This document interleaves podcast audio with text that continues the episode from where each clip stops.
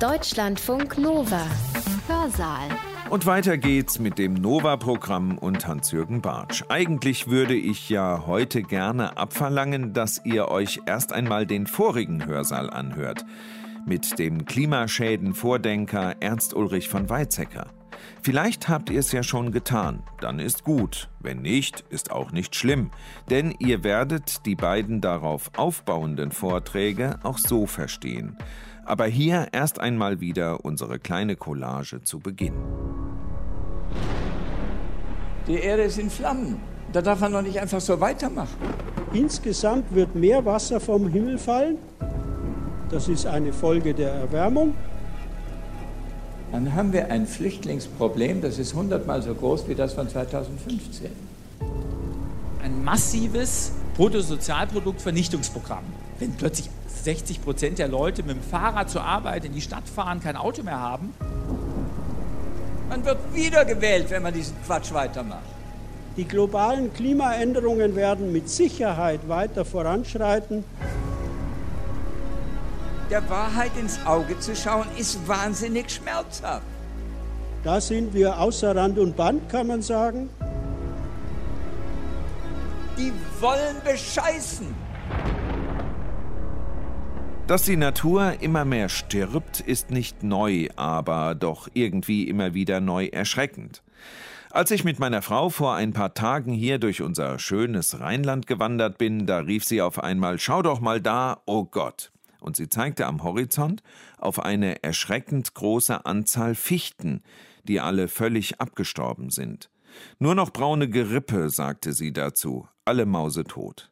Ja, ja, nicht nur Menschen können gestresst sein, auch Wälder, wenn man ihnen zu viel zumutet. Förster singen schon länger das Lied vom Sterben der Bäume in nicht gekanntem Ausmaß. Aber es sind nicht nur die. Ich muss euch nichts erzählen von Treibhausgasen, dem Ansteigen des Meeresspiegels und überdüngten Böden. Professor Uwe Schneidewind kann das sowieso viel besser. Er forscht an der Universität in Wuppertal und echauffiert sich darüber, wie unser Wirtschaftssystem falsch oder zumindest viel zu schleppend auf die Klimabedrohung reagiert. Schneidewind nimmt, wie gesagt, Bezug auf die Keynote, die Ernst Ulrich von Weizsäcker vor ihm auf einem Aktionstag der Hochschule Koblenz gehalten hat. Aufklärung 2.0, wir sind dran, lautete das Motto. Thematisch ging es darum, vor allem mit euch, der jungen Generation, ins Gespräch zu kommen, um erst einmal zu verstehen, ich sag's ganz platt, was da mit unserer Natur in den nächsten Jahren noch alles abgehen wird. Wo liegen die Linien jetzt der modernen Kapitalismuskritik? Also wenn man sich fragt, wo hängt nachhaltige Entwicklung und die Art, wie wir unser Wirtschaftssystem organisieren, eigentlich in der engen Form zusammen und sind die Ursachen für viele dieser Nachhaltigkeitsherausforderungen, die wir haben, sozusagen in der DNA der Art unserer Wirtschaftsorganisation eingeschrieben.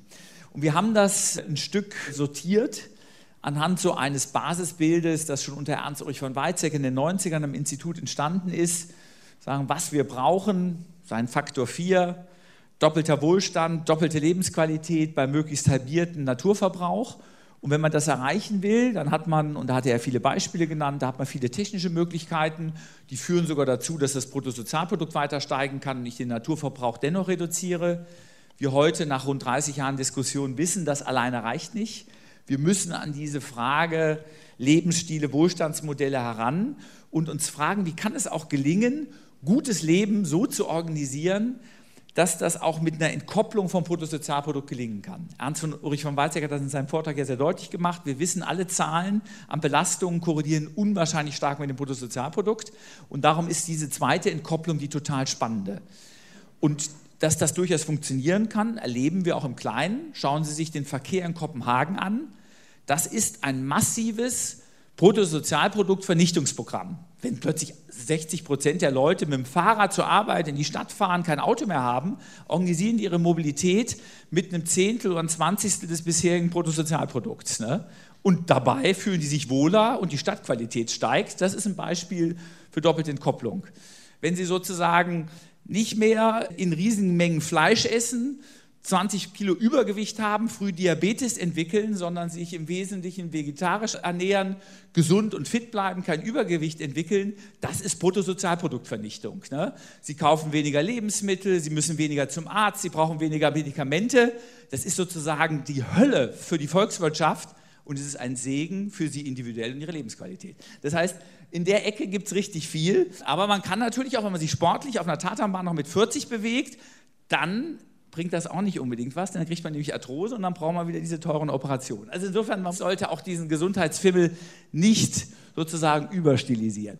Und wenn man sich jetzt ansieht, was steckt eigentlich in der Art und Weise unseres ökonomischen Systems, dann haben wir das, wo Ernst schon intensiv darauf eingegangen ist. Wir haben eben diese systematischen Anreize, Natur weit über zu verbrauchen, als das für einen Gesamtwohlstand gut ist, weil eben die Natur in den meisten Bereichen keine Preise hat.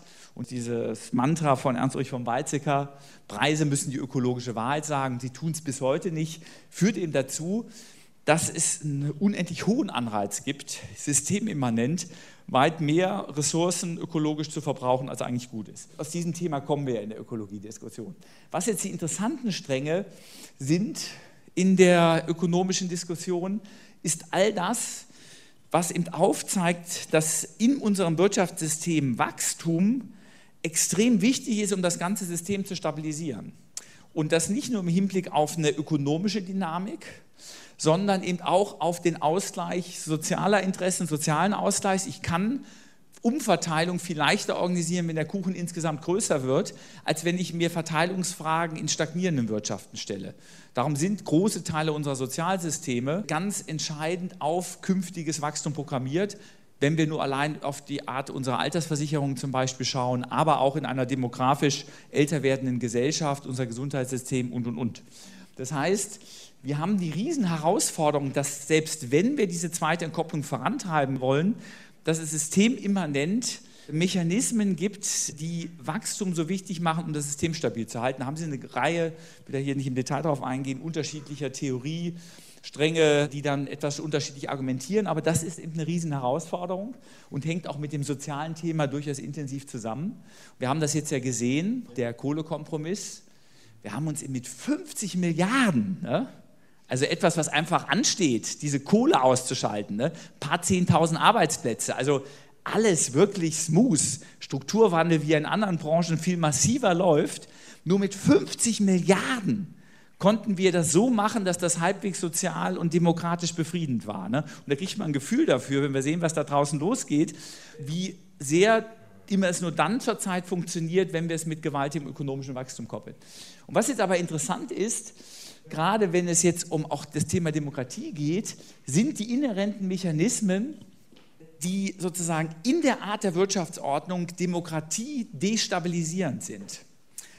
Und das ist ein ganz wichtiger Strang der modernen Kapitalismuskritik. Wolfgang Streeck, Leiter des Max-Planck-Instituts für Gesellschaftsforschung, sehr lange Zeit, viele spannende Bücher geschrieben, gekaufte Zeit, die ihm sehr deutlich machen, diese eindrucksvolle und gute Symbiose von Demokratie und Kapitalismus, die wir gerade in Deutschland, in großen Teilen Europas nach dem Zweiten Weltkrieg bis so in die 90er, Nuller Jahre hatten, wird zunehmend brüchig.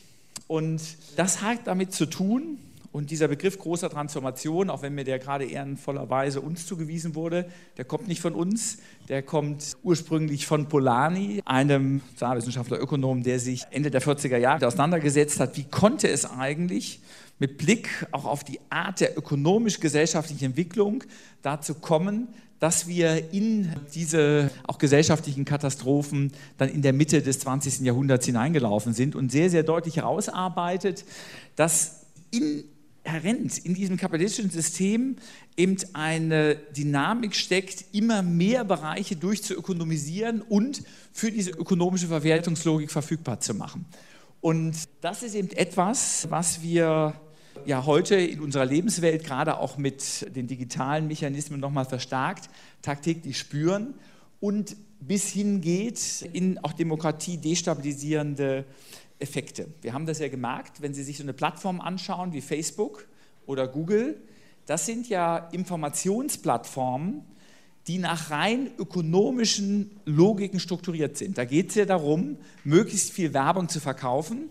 Und dort sitzen mit die besten Psychologen, Sozialpsychologen, die auch an dem Design solcher Plattformen drin sind. Und es ist eben so, dass wir einfach wissen, dass bestimmte Formen von Kommunikation, die die zuspitzt, ne, die die diskreditiert, ne, die auf die Sensation setzt, sind Kommunikationen, die in unserem Kommunikationsverhalten besondere Aufmerksamkeit erzeugen und daher ökonomisch extrem reizvoll sind. Das heißt, Sie haben auf diesen Plattformen, wenn Sie einen Großteil gesellschaftlicher und auch politischer Kommunikation darüber organisieren, aus der ökonomischen Logik heraus einen Bias zu diesen gesamten Blasenbildungen, zu den Polarisierungen, weil die ökonomisch absolut Sinn machen. Das heißt, durch die Durchökonomisierung von grundlegenden Kommunikations- Formen in unseren Gesellschaften entsteht eben auch in Demokratie destabilisierendes Momentum und wir sehen, wie herausfordernd das jetzt ist, zu gucken, welchen Regeln müssen eigentlich auch solche Plattformen gehorchen. Denn die einzelne, auch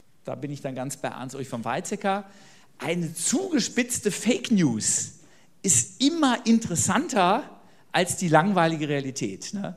dass also Kriminalitätsraten kontinuierlich seit 30 Jahren nach unten gehen, dass sich ganz, ganz viele Bereiche kontinuierlich besser entwickeln, ist total langweilig. Ne? Jedes Jahr drei Prozent. Aber das eine vergewaltigte junge Mädchen ne, dann noch durch sagen, jemanden, wo, wo all die Emotionen schon da sind, das klickt man, das guckt man an, ne? das ist das Informationsverhalten. Und wenn ich eine Informationssysteme in Gesellschaften nach ökonomischen Prinzipien organisiere, werden diese Formen von Informationen viel, viel prägender für die Wahrnehmung von Gesellschaft, für politische Entscheidungsbildung und, und, und. Das ist ja wirklich verrückt, wenn man jetzt sieht, wie eine relativ kleine, gut politisch organisierte Minderheit uns ihre Themen und Diskurse aufdrängt. Ne?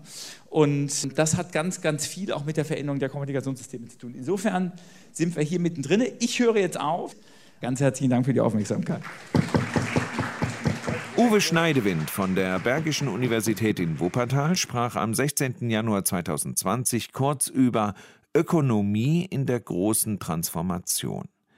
In den verschiedenen Panels auf dem Aktionstag der Hochschule Koblenz kam auch Professor Hartmut Grassel zu Wort. Grassel ist schon seit vielen Jahren emeritiert und hatte bereits vor 60 Jahren den Klimawandel kommen sehen. Er war und ist in zahlreichen nationalen und internationalen Gremien zur Entwicklung der Erde vertreten von Hause aus ist er Physiker und Meteorologe und referiert nun über Klimawandel und Anpassung. Ich bin einer, der seit 15 Jahren im Ruhestand ist und seine Arbeitsleistung pro Woche von 70 auf 55 Stunden reduziert hat. Ich halte vergleichsweise viele Vorträge und der Titel des heutigen ist mir vorgegeben worden. Den habe ich nicht so formuliert, sondern der wurde mir mitgeteilt, das sei der Wunsch der Hochschule in Koblenz. Sie werden vielleicht entdecken, dass ich nicht immer ganz genau diesem Vorschlag folge. Ich habe an den Anfang gestellt, die Mischung aus Anpassung an die nicht mehr vermeidbaren Klimaänderungen und die drastische Emissionsreduktion werden die kommenden Jahrzehnte weltweit prägen. Und wir werden irgendwo einen Weg finden müssen, was bleibt Anpassung und wie viel können wir globalen Klimaschutz organisieren. Wir sind in der günstigen Lage, dass wir ein völkerrechtlich verbindliches Abkommen haben, das sehr drastische Ziele hat. Der drastischste Teil des Paris-Abkommens heißt, am Beginn der zweiten Hälfte dieses Jahrhunderts sollen die Industrienationen und in der zweiten Hälfte dieses Jahrhunderts alle anderen Länder Klimaneutralität erreichen. Das bedeutet für uns Deutsche zum Beispiel, weil wir sicherlich auch im Jahr 2050 noch Schweinefleisch und Rindfleisch essen werden, dass wir Treibhausgas senken organisieren müssen. Nämlich relativ veränderte Landwirtschaft, Aufbau von Humus in Böden, aber auch fetter werdende Wälder, die man nicht einschlägt. Momentan helfen uns die Wälder weltweit bei Klimaschutz. Denn das wissen die meisten nicht, dass mehr des anthropogenen Kohlendioxids in die Vegetation, sprich Böden und Wälder, aber auch Grasländer geht, als in den Ozean hinein. Etwa ein knappes Drittel von dem, was wir jedes Jahr in die Atmosphäre blasen, geht in diese Zwischenlager.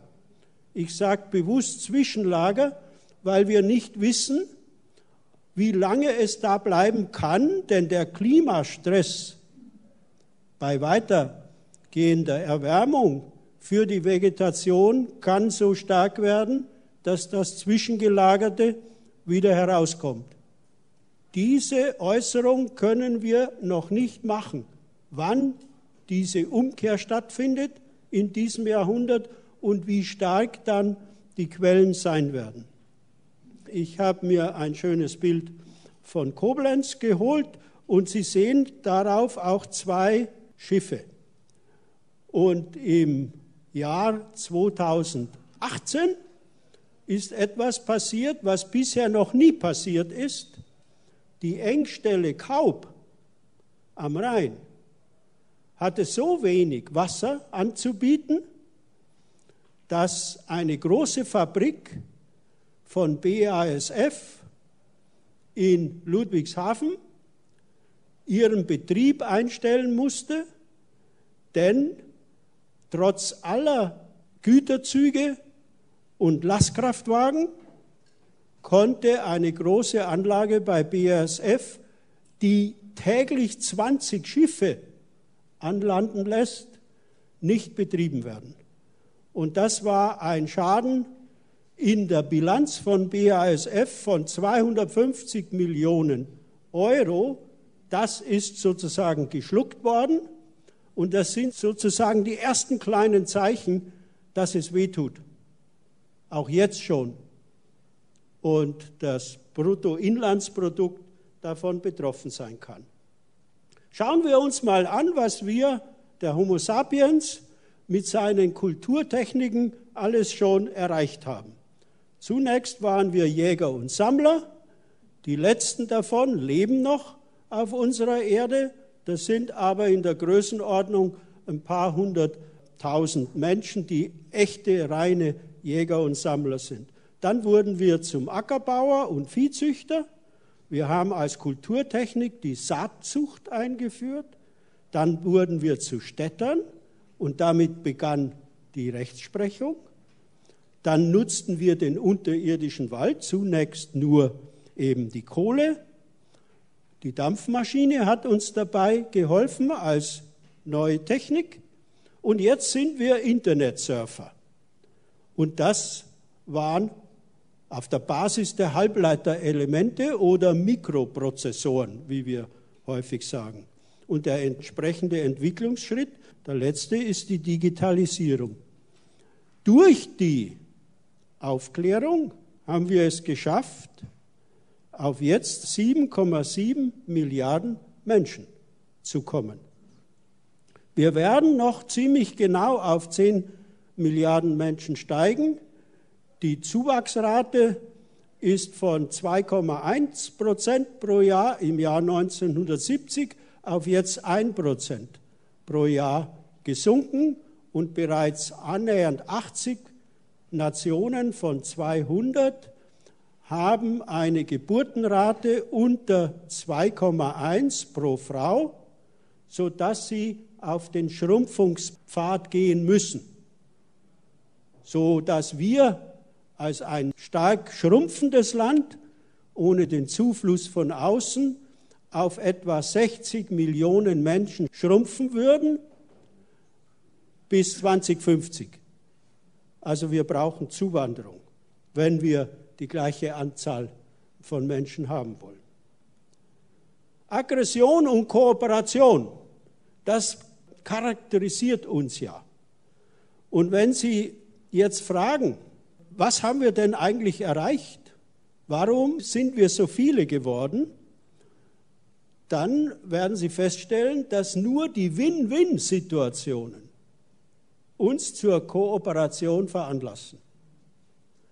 Und wegen der Fähigkeit, uns fast selbst vollständig auszulöschen, leben wir inzwischen mit der Bedrohung der Atomwaffen, aber bei weniger Toten pro Zeiteinheit als früher.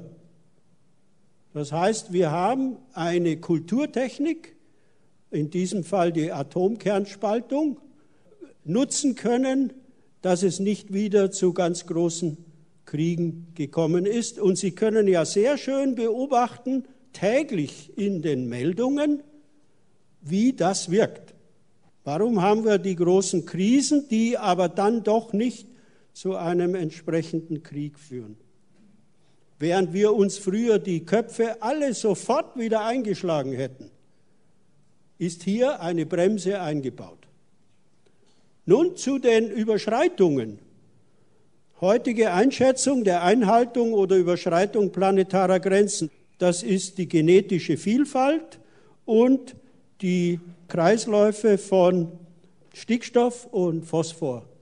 Da sind wir außer Rand und Band, kann man sagen. Beim Klima haben wir den gelben Bereich erreicht. Also es ist noch nicht ganz bedrohlich, aber regelbar. Wir wissen aber noch nicht, ob zum Beispiel die Beladung der Erdatmosphäre mit Aerosolteilchen was im Busch hat, was wir noch nicht kennen, was sozusagen eine arge Bedrohung sein könnte. Denken Sie nur an die Gefrierkeime. Wenn Sie irgendwas machen wollen in der Atmosphäre, wozu Sie fast keine Masse brauchen, dann kann man sagen, wir müssen irgendwo, wo es Mangel an Gefrierkeimen gibt, solche hineinbringen, und dann regnet die Wolke schon aus. Und damit haben wir einen riesigen Hebel in der Energetik des Planeten Erde in der Hand. Das wird auch zum Teil genutzt. Etwa 20 bis 30 Nationen machen systematische Beregnung, indem sie Gefrierkeime in die Atmosphäre bringen. Und damit natürlich das Wasser des Nachbarn abgraben. Aber das ist kein internationales Thema. So graben die Israelis den Jordanien das Wasser ab, schon seit Jahrzehnten, indem sie mit Flugzeugen vor der Mittelmeerküste entlangfliegen und die entsprechenden Wolken impfen mit bestimmten Gefrierkeimen. Also wir haben planetare Grenzen überschritten und wir wollen zurück. Die Debatte in der Öffentlichkeit ist aber für die roten Bereiche viel geringer als für den Klimabereich.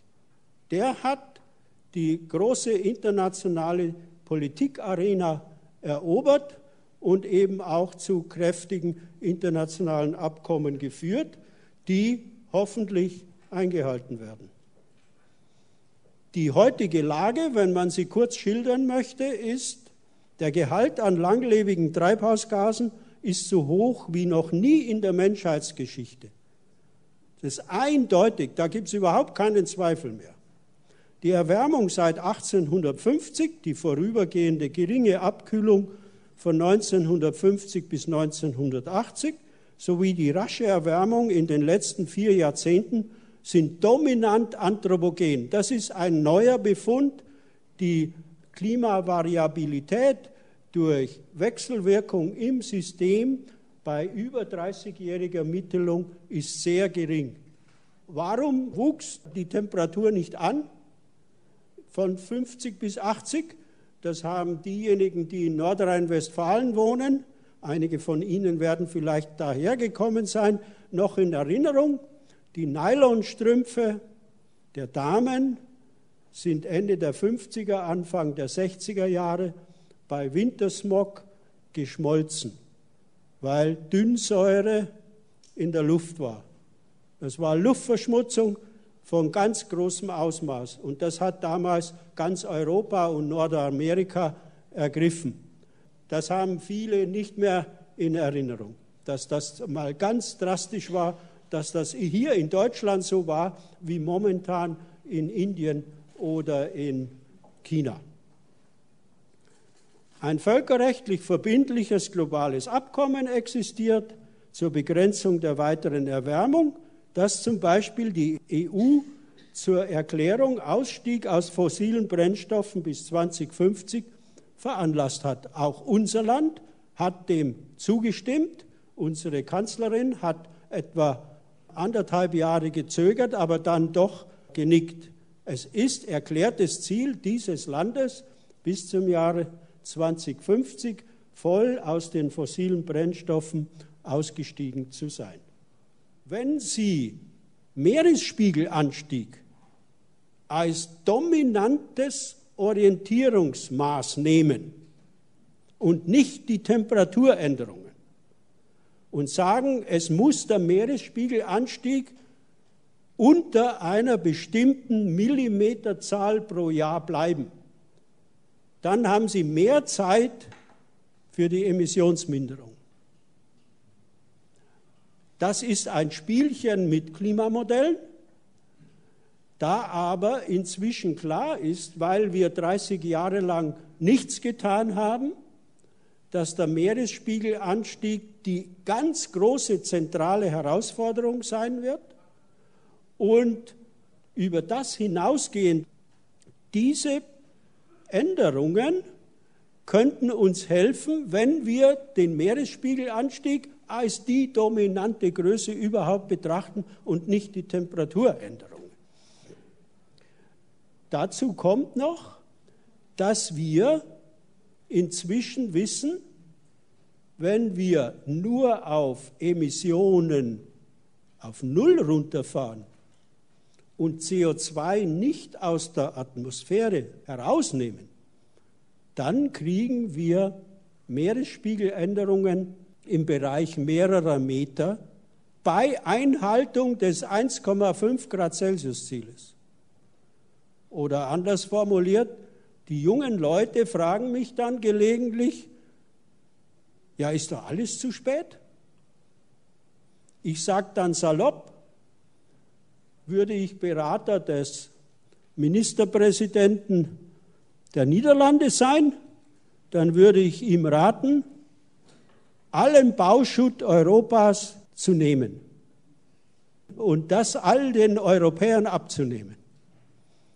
Denn dann hätte er eine Chance, sein Land aufzubauen und es zu schützen gegen diesen ganz massiven Meeresspiegelanstieg. Es ist sicher so, wenn vier oder fünf Grad Celsius Erwärmung kommen würden, wir gar nichts täten, sondern uns nur anpassen möchten, dann gehen die großen Eisschilde in einigen Jahrhunderten und wenigen Jahrtausenden, zum Beispiel in der Antarktis, völlig verloren. Dann stimmt sogar die totale Übertreibung der Deutschen Physikalischen Gesellschaft, die den Spiegel 1986 veranlasst hat, den Kölner Dom in die Nordsee zu stellen, also im Extremfall. Das wollte ich dann doch noch sagen, wir alle wollen die Energiewende. Aber das heißt, wir kriegen ein massives Problem, wenn wir Metalle nicht recyceln. Denn die sind nicht erneuerbar. Und wir brauchen das gesamte Spektrum der Metalle, also das gesamte Periodensystem für die erneuerbaren Energien. Und jeder von uns hat in seinem Handy in der Größenordnung 50 Metalle enthalten. Aber im Milligramm- und Mikrogramm-Bereich, die nicht mehr herausgeholt werden können. Aus Windenergieanlagen oder manchen großen Photovoltaikanlagen, da können Sie das noch recyceln. Aber aus unseren Alltagsgeräten nicht mehr. Das ist eine ganz zentrale Herausforderung für die Zukunft. Nun, können wir sagen, ob ein einzelnes Ereignis den anthropogenen Klimastempel hat. Die Antwort sagt, seit zwei oder drei Jahren können wir das, weil die Klimamodelle so gut geworden sind, dass sie die Geschichte der Klimaänderungen so sauber nachvollziehen können, dass man im Modell dann den zusätzlichen Treibhauseffekt abschaltet und dann sagt, um wie viel kleiner wäre diese Anomalie wie die Hitzewelle im frühen Sommer und späten Frühjahr des Jahres 2018 gewesen. Die Antwort war, für das nördliche Europa war mindestens ein Faktor 2 dazugelegt worden. Also wir können das inzwischen auch für jedes einzelne große Überschwemmungsereignis in großen Teilen der Welt machen. Also wenn man früher, vor zehn Jahren, mich gefragt hätte, hätte ich immer gesagt, nein, das können wir leider nicht. Einem einzelnen Extremereignis können wir nicht den Vervielfachungsfaktor zuordnen. Jetzt können wir es. Nun zu den Niederschlägen. Also in zehn Minuten kann 200 Millimeter Niederschlag fallen, im Extremfall. Inzwischen wissen wir aus den langen Stationen, wie zum Beispiel Wien, Hohe Warte, aber auch in Deutschland, dass bei Erwärmung um 1 Grad Celsius und konvektiven Niederschlägen die Regenmenge, die maximal fallen kann, um 13 bis 14 Prozent zunimmt, fast doppelt so hoch wie nach der Clausius-Clapeyronschen Gleichung für Landregen möglich. Also bei konvektiven Niederschlägen kann ein massiver Vervielfachungsfaktor hinzukommen. Jetzt zum Mittelrhein. Das sagen uns die Geografen, was eigentlich die Mittelrheinregion ist. Es gibt hier in der Nähe von Koblenz eine Verbreiterung des Mittelrheingebiets, aber ansonsten ist das ein Durchbruchstal des Rheins, der seit Millionen von Jahren sich da hineingegraben hat, weil das rheinische Schiefergebirge langsam herauswächst. Und es gibt natürlich hier Weinbau, Grünland, Ackerbau, Siedlungen, Feuchtgebiete, Gewässer. Nun, aus der hiesigen Region eine Bürgerinitiative oder eine Gruppe von Wissenschaftlern hat dies gezeichnet für das Mittelrheingebiet, die Temperaturzunahme. Die fünf wärmsten Jahreswerte überhaupt sind alle aus der letzten Zeit. Wir haben auch in Deutschland diese fast fehlende Erwärmung gehabt von 1950 bis 1980. Wir sehen die Jahre wie hier zum Beispiel 1963, ein extrem kaltes Jahr, wo die Menschen mit VW Käfer und anderen Autos über den Bodensee gefahren sind, weil der Bodensee voll zugefroren war. Ich selbst habe noch andere ganz kalte Winter miterlebt, weil ich ja aus den Alpen stamme und wir in meiner Heimat einer Alm den Kältepol Deutschlands haben, den sogenannten Fundensee, der im Winterhalbjahr Temperaturen bis minus 47 Grad hatte. Also erst seit 20 Jahren wird dort gemessen, aber es sind schon minus 47 Grad erreicht worden. Also es kommt auch immer darauf an, wo Sie messen, wenn Sie einen Extremwert haben wollen. Herr Kachelmann hat dies genutzt und hat neben die Station des Deutschen Wetterdienstes eine eigene gestellt und sie vollautomatisiert und dadurch konnte er innerhalb von Minuten über solche Minima berichten, während der Wetterdienst als öffentlicher Dienst mit langen Bestellvorgängen nur halbautomatische Stationen zunächst hatte, inzwischen auch eine schöne automatische. Im Winterhalbjahr haben wir im sogenannten Klivas-Gebiet, dazu gehört Rheinland-Pfalz auch, nur Zunahme der Niederschläge. Es gibt keine Station in diesem Bereich Baden-Württemberg, Bayern, Rheinland-Pfalz, wo über lange Frist, in diesem Fall über 85 Jahre hinweg, der Winterniederschlag nicht zugenommen hätte. In einigen Fällen, hier im Mittelrheingebiet, ist es aber nicht sehr signifikant. Also das Signifikanzniveau ist nur etwa 80 Prozent, was wir als Naturwissenschaftler als nicht signifikant bezeichnen würden. Bei Köln am Rhein ist das Hochwasser massiv angestiegen über die Zeit von 1890 bis jetzt. Also es gibt einen sauberen linearen Trend, der ist auch signifikant. Für das Niedrigwasser aber auch. Also kommt das, was im Jahr 2018 war, als besonderes einzelnes Ereignis daher. Ist nicht unterstützt von den langfristigen, ganz niedrigen Niederschlägen. Und wenn man noch ein bisschen weitergeht und fragt, wie viel geht denn in das Grundwasser in dieser Region hier, dann sehen Sie, dass die Region in Rheinland-Pfalz sowieso, aber auch im Mittelrheingebiet eine Region ist mit außergewöhnlich schwacher Neubildung von Grundwasser. Also es gibt Engpässe, wenn Sie hier alles bewässern wollten. So viel wird da nicht gebildet. In meiner Heimat, da sind dann über 500 Millimeter Grundwasserneubildung pro Jahr. Wir reden ja alle über die Energiewende und da habe ich mir heruntergeladen von dem Portal Agorameter, was wir schon alles an erneuerbarer Energie im Stromnetz haben.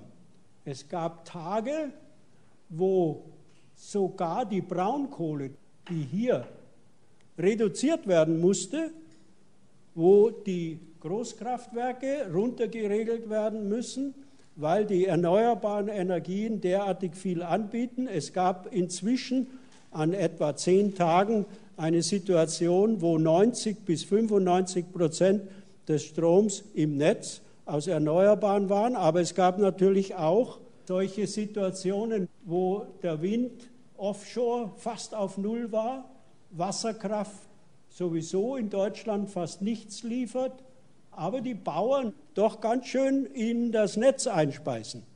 Und das wäre, um zu funktionieren, denn die braucht man ja nicht, wenn die anderen liefern. Also müsste man den Bauern mit ihren Biogasanlagen Chancen geben, dann einzuspeisen, wenn das andere sehr schwach ist. Aber jetzt meine Schlussfolgerung. Die globalen Klimaänderungen werden mit Sicherheit weiter voranschreiten, denn noch ist die maximale Emission nicht erreicht. Ich schätze, dass wir sie in den nächsten drei, vier Jahren erreichen werden bei den Emissionen. Deshalb wird der Meeresspiegel über Jahrhunderte ansteigen und Wasser wird weiter umverteilt. Insgesamt wird mehr Wasser vom Himmel fallen, das ist eine Folge der Erwärmung, aber auch die Dürren werden in vielen Regionen zunehmen. Wir hier gehören in den Bereich mit Zunahme des Jahresniederschlags, weil wir weit genug im Norden sind. Noch mehr Jahresniederschlagszunahme haben die Schweden und die Schotten und alle, die so nördlich von 55 bis 60 Grad Nord sind. Nachhaltigkeit ist ohne Klimaschutz, dem Paris-Abkommen folgend, nicht erreichbar. Also es ist eine Grundvoraussetzung. Es ist aber auch die Grundvoraussetzung für die Erhaltung der biologischen Vielfalt. Die EU sollte eine Vorreiterregion bleiben oder sie in Teilen noch einnehmen. Da appelliere ich zum Beispiel an Länder wie Polen, die ja eine Sonderregelung erzwungen haben, bei der EU-Regelung bis 2050 auszusteigen. Hartmut Grassel war an diesem Wochenende der letzte Redner bei uns im Hörsaal zum Thema Klimawandel. Schön, dass ihr wieder dabei wart, ob live oder online oder per Podcast. Kommt weiter gut durch diese Zeiten. Bis bald schon wieder. Seid lieb gegrüßt von Hans-Jürgen. Deutschlandfunk Nova. Hörsaal. Samstag und Sonntag um 18 Uhr. Mehr auf deutschlandfunknova.de.